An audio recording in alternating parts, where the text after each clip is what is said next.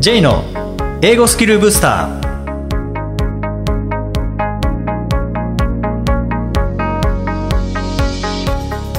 こんにちは。J こと早川浩二です。こんにちは。アシスタントのあきです。この番組は旅行や仕事で英語を使えるようになりたい方 TOEIC などの資格試験の勉強をしている方英語学習へのモチベーションを高めたい方にスキルアップのコツをお伝えしていく番組です。J さん今回もよろしくお願いします。よろしくお願いします。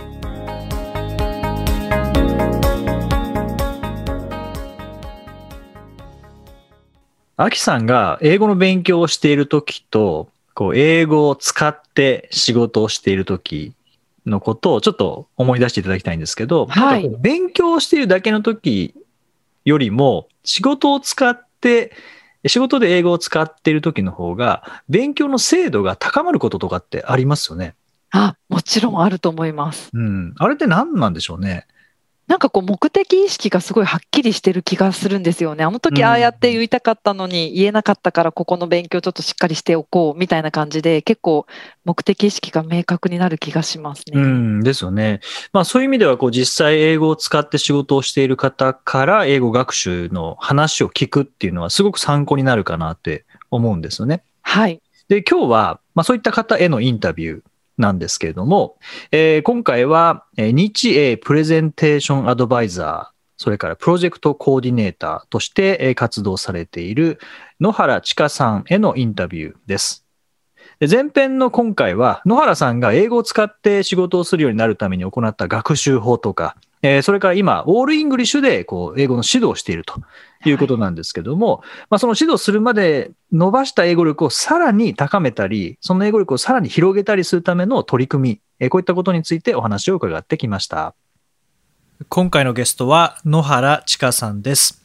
えー早速、ちかさんにお話を伺いたいんですけども、えー、ちかさんのこの肩書きですね、日英プレゼンテーションアドバイザー、そしてプロジェクトコーディネーターというのは、一体どういったお仕事をされるんですか？はい、ありがとうございます。あの、コーディネーターというのはですね、あの、まあ、実際には企業さんや学校法人さんが開催している国際会議の、あの、裏方役というのが分かりやすいかなと思うんですが、まあ、あの、国際会議なので会議当日に向けての準備のお手伝いをしていくというような流れになってます。で、まあ、案件によっては、プログラムの構成からお手伝いをしたりですとか、会場の準備ですね。で、そこに向かってえ必要になる、まあ、ゲストへのあの連絡ですとか、で私の場合は英語でしますので、海外ゲストの召喚対応をやっていくというようなプロセスで、あの幅広くお預かりしています。はい。で、プレゼンテーションアドバイザーという方は、実はそこから派生的に、あの、結果的にはいただいたお仕事なんですけど、まあ、プレゼンテーションで英語がネイティブでない方に向けて、まあ、プレゼンテーションのコンテンツを一緒にあの添削していったりですとか作り込みをお手伝いするというようなことをやっています。うんはい、で今ではまあ個人レッスンのご依頼をそこからいただくようになったり、まあ、大学生のあのティーチングという機会もいただいたりしているのであの今自身自分自身で今学ぶということに改めて向き合っているというようなお仕事のスタイルです。なるほど。もう今お話聞いていただいた中で、おそらく感じ取れたかなと思うんですけど、とりあえず幅広くという、はい、そうですね。すかねあのずっとあの企業でお仕事をしていたんですけれども、ずっとあの私の中で葛藤があったんですが、ジェネラリストだと思っています。あの会社員当時はやっぱりスペシャリストをある程度目指してやりたかったんですけれども、やっぱり自分自身は広くあのどういう球が来ても返せるっていうようなお仕事をさせていただく機会が多かったので、まあ、ジェネラリストとしてこれからもやっていきたいなと思っている次第です。しかもまあコーディネートをするっていうことは、当然外国人の方とは英語でのやり取りだと思いますし、はい、はいで日本側とは日本語でのやり取りだと思うんですけれども、はい。もう本当にこう言葉を使いこなしながらはい、くっつけていくはい、ありがとうございます。っていう感じですかね。おっしゃる通りです。はい、そその仕事の一番難しいところってどのあたりですか、あのまあ、もちろんその言葉尻ですよね、うん。あの丁寧に言葉を話さなきゃいけないっていうのはまず大前提であるんですけれども一番の難しさというのはあのどんなバックグラウンドであったりとかどんな、えー分野であっても的確に、えー問われている情報を的確な形で的確に返さなきゃいけないっていうのがコーディネーターの仕事だと思っていて、なのでたくさん失敗するんですいまだに。はい、なので私自身がその英語を失敗から学んでいくあのこう言えばよかったなとかああ言えばよかったなとかそもそも自分に知識がないことだったりとかするのでそれを一つずつこう調べながらっていうような仕事をさせていただいててそこをじゃあどう英語のティーチングに還元していくかっていうのが今自分のテーマでもあるんですけど一番難しいのはやっぱこうあの情報を的確に捉えること。でそれをどういかに的確に返すことっていうところに尽きると思います。もうなんというか、まあ、僕野球が好きなのでどうしても野球の例えになってしまうんですけど、はいはい。相手が取りやすいボールを投げて、はい、そして仮に相手が取りにくいボールを投げてきたとしても、ちゃんと取ってあげて、でまた相手が取りやすいところに返していくっていう、なんかもうキャッチボールのプロじゃないといけないっていう感じですかね。そうですね。まさしく今、ストンときました。あ その通りです。はい。で、まさにもう英語を使って仕事をされてるちかさんですけれども、はい、で、まあ、それだけではなくて、こう、英語の学び方とか使い方っていうのも、まあ、受講生に伝えられていますよね。はいはい、で、一般的に英語で仕事をする上で必要な英語力って、はい、なんか、どのくらいなんでしょうか、あの、実はそれすごい難しい問いだなと思うんですけど、そうね。なんです、はい、あの、私が日々やってても自分の英語力ってちょっとどのぐらいなのっていうのってあの目安がつけにくいんですが皆さんがこうイメージしやすいのは TOEIC だと思うんですね、うん、TOEIC の LR のテストのスコアだと思うんですけども、一般的にはあの外資の企業様でも800点以上を、あの設定されていらっしゃるところが多いですし今では大学では600点以上が卒業の単位に入ってきたりとかっていうあの現状なんですけれども、まあ、例えばですが LR テストで満点を取っていたとします。でその方がじゃあ医療学会の発表会の研究内容を通訳できるかっていうとおそらくできないと思うんですよね。うん、うん、そこがこうあの難しいところでその英語力のスケーリングって分野その英語をどこでどういうふうに誰と使うかによってとても全く別物になってくるものだと日々私も仕事をしながら思うのでどのぐらいでっていうのが実はすごく難しいなって思います。確かにそうですよね。はい、例えばその医療学会のお話で、英語じゃなくて、日本語だったとしても、例えば僕がドクターの話を聞いて、じゃあこれをあの、伝えてきてって、全部日本語で教えてもらっても、多分僕は日本語でも伝えることができないんですよね。私もできないと。ネイティブですけどね。はい。やっぱそれって、こう、英語だとまあ余計に、その言語力の制限っていうのは日本語以上にかかってますし、その中で、じゃあ限られた英語力かもしれないけど、えー、その英語力を、えー、なんていうんですかね、こう、補足というか、うん、サポートするような知識だったりとか、はい、スキルだったりとかっていうのが、なんかある気がするんですけど、はい、ちかさんから見て、はい、その英語力をサポートするようなものって、何か知識以外にありますか、えっ、とそうですね。細かくはいろいろあると思うんですけど私が一番大事にしているのは傾聴力。傾聴力。あの日本語でもすごくいまだにこう自分で気にしながら、えっと、会話をすることが多いんですけどやっぱちょっとぼーっとしてると聞きはぐっちゃったりですとか、うんうん、この言語力じゃないところで相手の言ってることを聞こうと思うその姿勢というかこう聞きちゃんと聞いてるよっていうのを見せることも大事ですし、そのぶつけられているこっちに向けられている情報をちゃんと受け取るっていう意味では聞く力あの聞くってあの新聞の文ではなくて、はい、あの傾聴のえー、腸の部分ですね。腸の方の聞くですね、はい、あのこう聞く力っていうのはすごく大事だなっていうふうに思思います。それってどうやって伸ばしたら いいですか？本当ですね。私もあの教えてほしいですが あのたくさんの人と話すことがまず一つ自分の中では一つ力になったかなって思うところです。たくさんの人っていうのはあのいろんな分野の方、うん、あのいろんなお仕事ひとたび社会人になればいろんなお仕事されてる人がいるわけなんですけれども同じ会社の中でも違う部署の人と喋ってみるとかあとあえて普段だったら喋らない、うん、あの人に話を聞きに行くとかっていうふうにするとあのやっぱり人間なのでどうしても近しい人と話す話しがちになるので。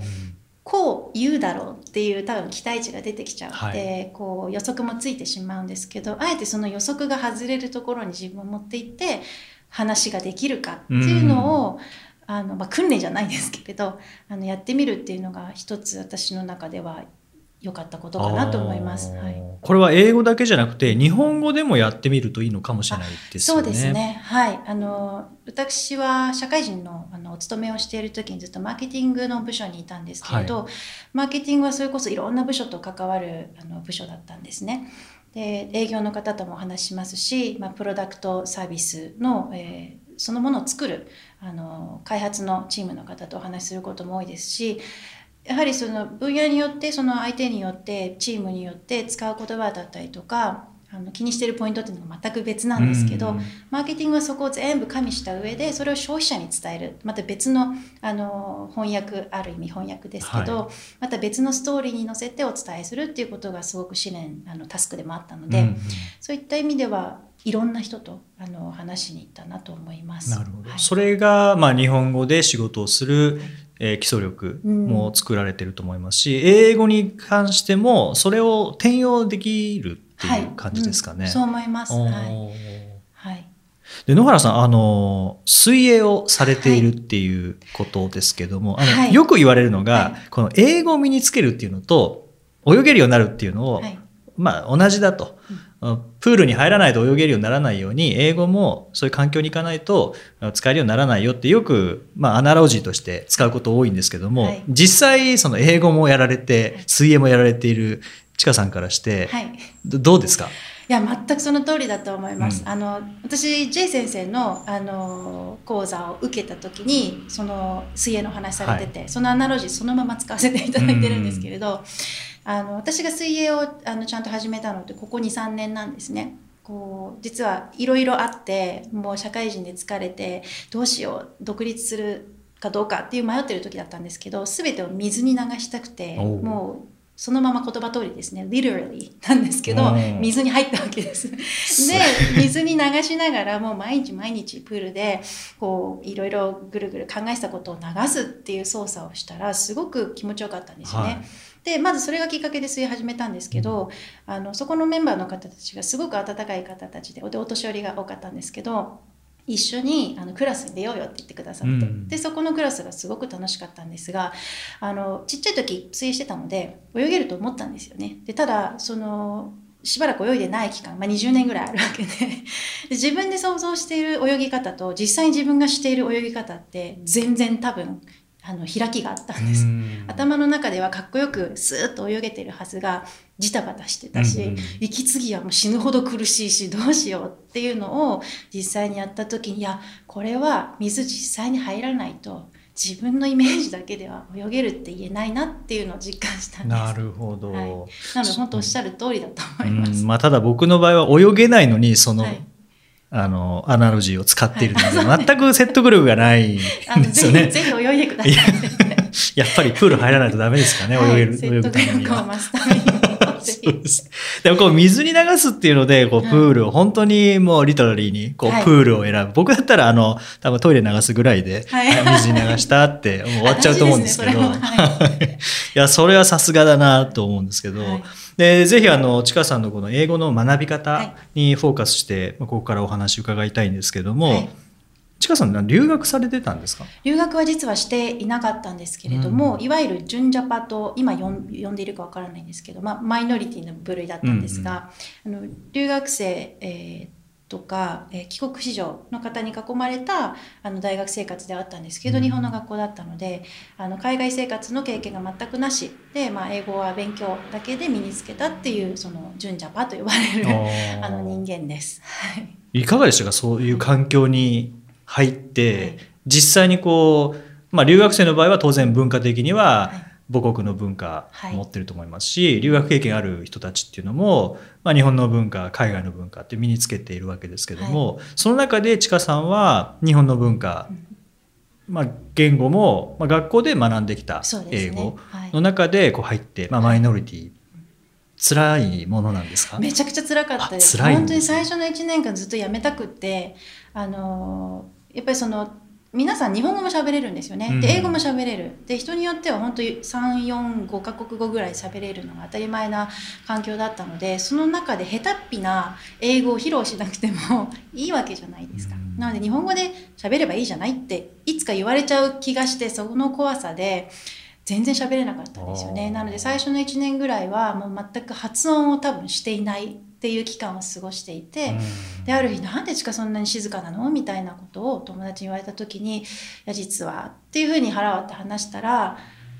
返ってきた答えが「あのいやみんなそうだから」って言われて。で自分たちも留学して、まあ、帰ってきて帰国しようとして何も分かんなくて海外行って向こうで同じ経験して帰ってきてだから今英語喋れてるけどチカと同じだったよって。でも英語話せるようになりたいんでしょ？じゃあ使わなきゃ話せるようになんないよねってポンって言われた時に、うん、あ本当にそうだなと思ったんですね。やっぱそれを実体験してる人たちが周りにいたのでなんかそこであそれはごもっともだと思って。でそこから意識が変わりました。もうヘダッピでもいろいろからかわれたんですけどどんどん使っていく声に出していく。で間違ったら覚えるんですよね。やっぱりあの恥ずかしいので、はい、記憶に残るので。それが積み重なってあの3年後には、まあ、ある程度話せるようにはなってました。うん。なんか温かい話ですね、はい、そうですね。でもなんかそういう周りの方がそう言えたっていうことはやっぱり自分がそう経験してるからですよね、はい、本当にそうだと思います。それこそ何もわからない幼少期の時に皆さん行かれてね、きっといろんな本当にこう自分でこう判断がつかない時に言ってる方も多いのでなんかそれに比べたら全然恵まれてるなと思って、はい、思い切って英語を使い始めました。結構こう人の話してる英語をバカにする人って実際にできる人の中にはいないですもんね。うん、だってそういう経験してきたので、はい。うん、なんかあの人のあのあの英語でなんか喋ってるらしいよとかっていう人って大体その人自身が英語に対しての自信がなくて、確かに。で使いたくても、あの恥ずかしくて使えなくてっていう人が、まあ、負け惜しみじゃないですけど、酸っぱいブドウ的な感じで あんな英語でってい。うのが、まあ、ほとんどですもんね。確かにそうかもしれないですね。んなんかこう確かに本当に温かかったんですよね。あの自分が気づくまで本当に気づけなかった自分が恥ずかしいぐらいみんなそういう目で見てくれてたんだと思って。はい。うんであのちかさんが、はい、そのまあそういう環境に留学生だったりとか海外経験豊富な人たちの環境に入ってていったっていうのは、はい、おそらくご自身の選択だと思うんですけどももともと英語を学ぶきっかけって何だったんですか、はい、きっかけは音楽だったんです。でしかも幼少期本当に幼稚園入る前後ぐらいからあの、まあ、両親が英語のあの歌を、うん、あの当時カセットテープですけど、うん、カセットテープで買ってきてくだくれたりとかしていたのを聞いて真似して歌ってたんですよね。で言ってることももちろん歌詞も分かんないですし、うん、それが英語っていう認識もなしにただ聞こえた音をリピートしてただけなんですよ。今思えばすごいリピーティング訓練してたなと思うんです すごいですね。はい、なので気が付いたら周りに英語があって。であの実際に歌を意識して聴くようになったのが中学校の時ですね。一番初めて買ったのがマライア・キャリーのあのアルバムだったんですけど、もうすごい声の人がいると思ってどうしても欲しくって。でやっぱりその音楽を聴いてると何を言ってるかやっぱ知りたくなるわけで。うんはい、でそうすると英語を、まあ、勉強じゃないですけど当時の私は勉強と思ってなくて、うん、知りたいという好奇心で英語を調べてた思い出があります。うん。はい、ちかさんから見てその音楽と英語学習っていうのは、はい、どの辺りでこうリンクするというか役に立つと感じ、まあ、感じたのとあと実際に役に立ったかって何かありますか、あります。あのやっぱり英語、まあ、日本語もそうですけど音でできているのでうん、でまあ、書く英語ができる書く日本語ができるっていうのも大事ですけどやっぱ話すこう音にして音に変換してあのパフォーマンスをしていくっていうことだと思うのでそういう意味では音楽に乗せるとリズムに乗せるとすごく言いやすくなったりとかするんですね。うんうん、で英語に関してはリズムが速いとこって英語もあの速くなったりとかあの縮まるところとあのリズムがありますよね、はい、あの縮まるところが歌になると余計言いづらくなるんですよ。だけどそれを歌いたいから何回も何回も練習するわけですよね。でそのうちに言えるようになっちゃったりとか、うんうん、でそれが実際の会話の文になってもああの歌のフレーズだとか、っていうリンクがつきやすくなってあのすごく生きたと思います。はいでも本当そうですねカラオケのトレーニングと語学のトレーニングって結構共通するところありますもんね。本当そう思います。はい。カラオケいいですよね。あの英語の歌を練習するといいですよって私よくおすすめするんですけど、はいうんうん、あの英語の曲を一曲を覚えるとあの副詞とか意外と、うん、あの意識できるようになったりとかそうですね、はい、短くなるとこ意識するようになったりとかってあると思います。そうですよね。はい、まあ、そのままじゃあ歌詞の内容が日常会話に使えるかというと、まあ、全部が全部こう使えるわけではないですけどね。はい、それでもリズムとか文法とかっていうのは中に入ってるわけですからね。はい、そう思います。うんで、ちかさんがこれまでやられてきた学習法の中で、はい、その今、今の音楽も含めてなんですけど、はい、これは役に立った、これはおすすめだっていうものって、ぜひあればご紹介してください。はい、あの、もうしつこく音ですね。音。やっぱり私は音がすごく好き。まあ音楽から入ったっていうのもあるんですけど、うん、あとやっぱり実際に今私が教えるという立場に立たせていただいた時に、音ができなくて悩んでる方がやっぱすごく多いと感じるんですね。なので音のトレーニングでおすすめしたいのがやっぱりリピーティングシャドーイングはどんなマテリアルを使っても有効だと思いますしでそれを日々ちょっとずつやるっていうのがポイントだと思います。で日本人は必ずこう日本語で喋りますので絶対的に音に触れる英語の音に触れる機会っていうのは絶対的に少ないわけでそれを、まあ、あの増やしていくっていうのは一つ大事だなと思うのとあと私が実際に今もやっていることなんですけど独り言英語をおすすめしてます。うん、あのちょっとしたあ今日何食べようかなっていうフレーズを英語にしてみるとかこうパッ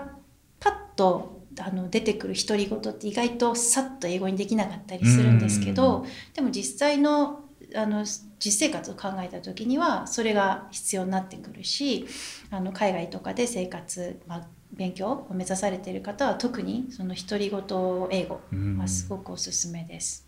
独り言いいですよね。いいと思います。で、あの言えなかった時に、はい、わこれなんて言うんだろうって思って、はいはい、で調べたらやっぱ覚えますもんね。本当覚えます。私も先日、あ、今日ホイコーロー食べようと思ったんですよ。ホイコーローって英語で何て言うんだろうって思ったんですよね。でも本当こういうことであのいいと思うんですけど、で、調べるわけですよ。うん、で、調べると、あの、double cooked pork っていうのが出てくるんですよね。で、twice cooked pork でもあるらしいんですけど、で、そこで初めて、あ、2回調理されてるのかっていうのを知るわけです。初めてホイコーローって漢字で書くと回す鍋の肉って書きますよね。なのであ鍋をこうこうこう見えないですけど、ラジオなので、はい、あの鉄鍋をこうガンガンしているイメージだったんですけど、はい、あ確かに一回調理してあれ調味料入れてもう一回調理するからかなとか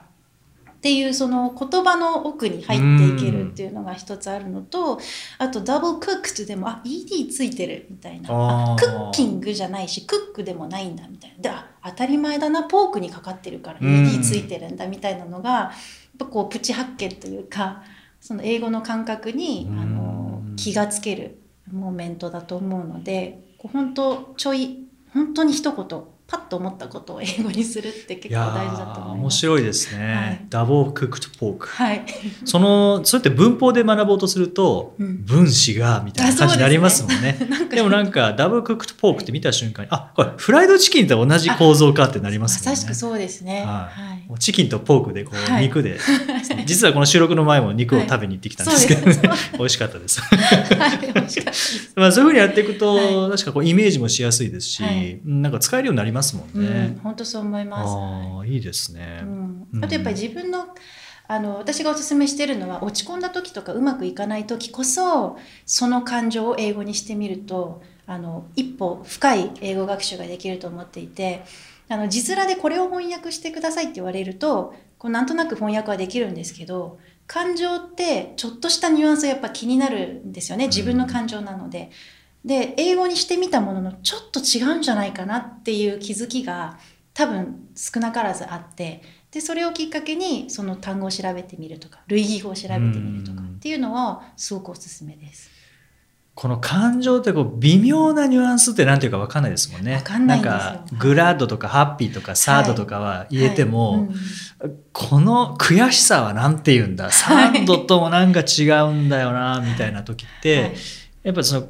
そういう感情を抱いている時に調べたら、うん。今今これとはちょっと違う。こっちかな。こっちでもないなみたいな感じで、はいはい。なんかドンピシャのものを見つけられそうですもんね。そうなんですよ、うん。でそのジャーニーが結構学習っていう風にあの主役しちゃうとちょっとつまんなく聞こえちゃうんですけどそれを知るためのジャーニーと捉えていただいてで本当だから1日2分でも3分でもその一つの単語自分が今こう抱いている感情をどんずばで示してくれる言い方ってなんだろうって突き詰めると多分ちょっと深いあの英語に触れることができるのかなと思います。ん。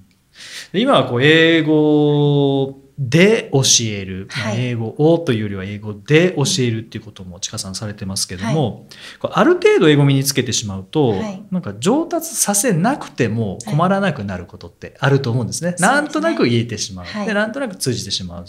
そうすると上達しなくなりますし、はいまあいいことではあるんですけどもやっぱりもうちょっと上達させたいはい。っていう方もいらっしゃると思うんですね。うんで英語で仕事をされているちかさんが、はい。こう今の英語力をキープしたりとか、はい。もしくはこうさらに高めたりするためにされていることってさっきの独り言以外に何かはい。ありますか、あのジャーナルを読みます。あの私はあの日経アジアンレビューを購読させてもらってるんですけど、やっぱりこうすなんて言うんでしょうちゃんと知識がある方が書いた英語。そして正しい知識が入っている英語の原文を読むっていうのをすごく大事にしていて。であの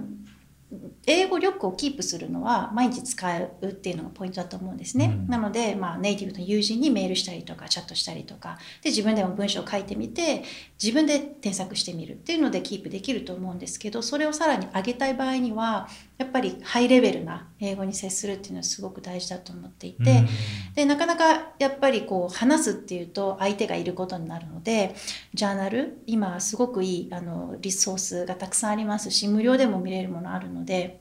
そういうのを生かすといいんじゃないかなと思います。うんはいそれはこう興味のあるものをどんどんはい読んでいったりとかっそうですねていう感じでいいですかね。はい、そういう感じです。はい。ぜひ、あの、あ、それだったらこういうの読んでみたいなとはいうふうに思われた方は、ぜひ挑戦してみてください。はいはい。えー、ちかさん前編は、ちかさんの英語学習についてお話を聞かせていただきました。で、次回後編ではですね、実際に仕事で英語を使えるようになるためにはどうしたらいいのかっていうお話をえー伺いたいと思います。えー今回はどうもありがとうございました。はい、こちらこそありがとうございました。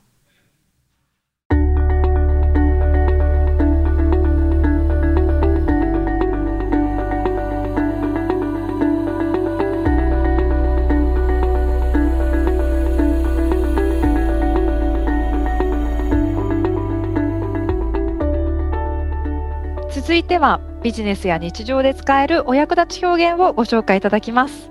ジェイさん、今回の表現は何でしょうか？はい、えー今回はテレカンファレンスとかあと Zoom でのミーティングとかあとはビデオカンファレンスですね、でよく使う表現で Can you hear me? Can you hear me?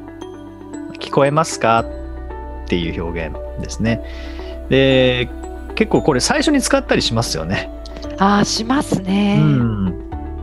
あの接続して実際に音声が届くかどうかっていうので「Can you hear me?」とかあとは、まあ、実際に画像があれば、まあ、ビデオみたいなカメラ使っての画像があれば「まあ、Can you hear me?」とか、えー実際動いてみたりとかっていうのははいできますけどね、あとは画像がない場合もう電話会議だけの場合とかでもこの「Can you hear me?」っていうのは確認のために使いますよね。はい。うんこれはもう今まさに多分テレフォンカンファレンスとかあのビデオカンファレンス増えてる中で結構使える表現ですようね。ん、そうですね。で、途中で接続が切れてしまったような気がする時とか、はい。あの、あれ、聞こえますか？つながってますか？っていう意味で、えー Can you hear me? とかですね、はい。えー使ってみたりとか、あと、Are you there? とかですね。あーそこにいますか？まあ、いるのは分かってるんですけどね。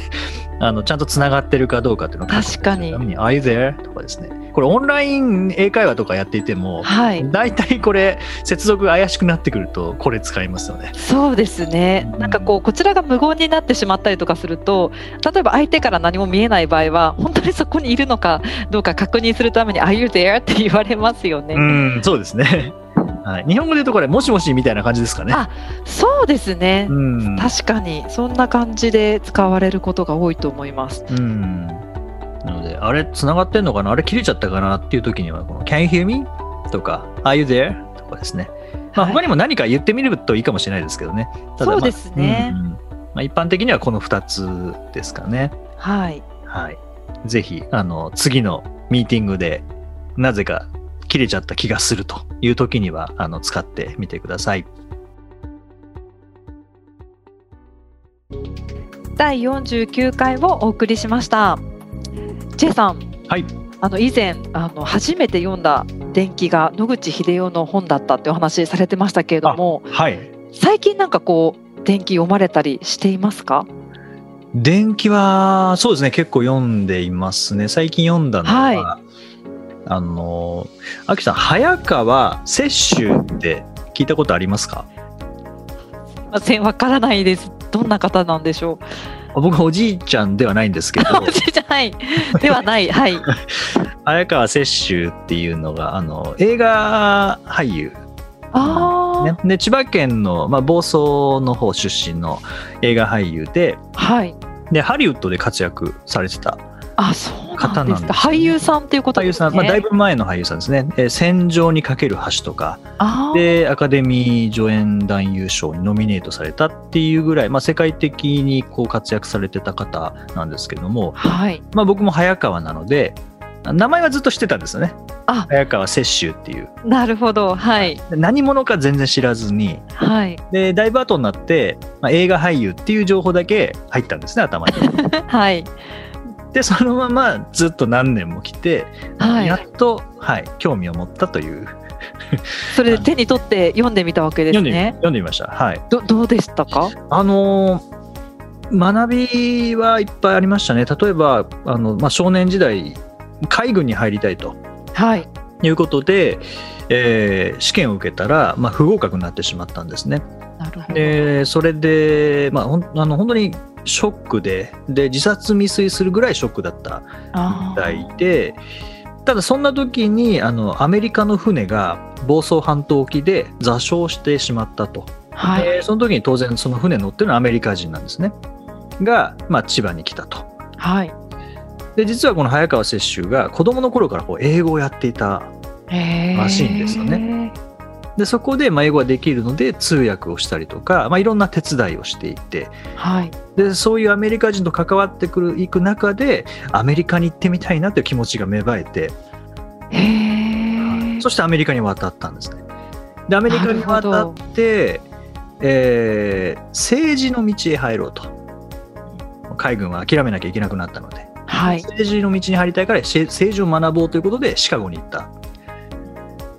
でそんな時に学んでる時にお父さんが亡くなったのでああもうこれもうえーその道諦めて日本に帰らなきゃいけないなっていうので、まあ、日本に戻る途中ロスから横浜に戻るという途中ロスであの子供時代から好きだったこう演劇があるらしいんですよね。で演劇が好きで見てて、で久々にまあ見てみたらちょっと微妙だったらしいんですね。微妙。はい。俺に演じさせろっていう。ああ、ことですごいですね。でなんかはい。暗記して覚えていたもう演目があってそれをやってみたら好評で、へえ。そのまま役者になったっていうあ、すごい波乱万丈ですけれども、結果としてはその道で行うんくことになったんですね。そうですねでここからあ子供時代にやってたことが生きてくるんだなっていう子供時代からやっていた英語がそのアメリカの船が座礁して、そうですね。う。ん、で通訳っていう、まあ、お手伝いをしつつそこからあアメリカ行ってみたいな。で今度アメリカに行ったら子供時代よく見ていた、まあ、芝居演劇それ見てみたらいやこ俺の方がうまいぞみたいな感じでやはってみたら好評だった。そこからこう俳優の道に入っていくっていうや、なんかこういう、なんていうんですかね、子供時代からの興味とか身につけたスキルっていうのを、うまくこう人生の選択に役立ててる、役立ててるなっていうふうにそうです思ったんですよね。ね。うんなんかなるべくしてなった気もしますね。その幼少時代に培ったものがそっちへ導いたような気がしますね。そうですね。だからもう何が役に立つかわからないなっていうのと、あとは、まあ挫折につながった時、もしかしたらもうすでに持っているスキルが、その復活させる何かこう種になるっていうこともあるんだなっていうふうに思いましたね。いや本当ですね。はい。いやーなんか、まあ同じ名字で光栄ではあるんですけどね。ちょっとただ人 人間的にあんまりこう尊敬できないような部分も結構、そうなんですか？伝わってきたので、はい。はい。まあ学びがあったけど、はいご興味があればまた調べてみていただけたらと思いますね。はいありがとうございます。さて、この番組ではリクエストやご感想をお待ちしています。メッセージは J さんのウェブサイト J's ブースターステーションにお問い合わせフォームがありますのでお気軽にお送りください。また、毎日配信の単語メール、ボキャブラリーブースターの購読もおすすめです。J さん、今週もありがとうございました。どうもありがとうございました。OK thank you for listening. See you next week.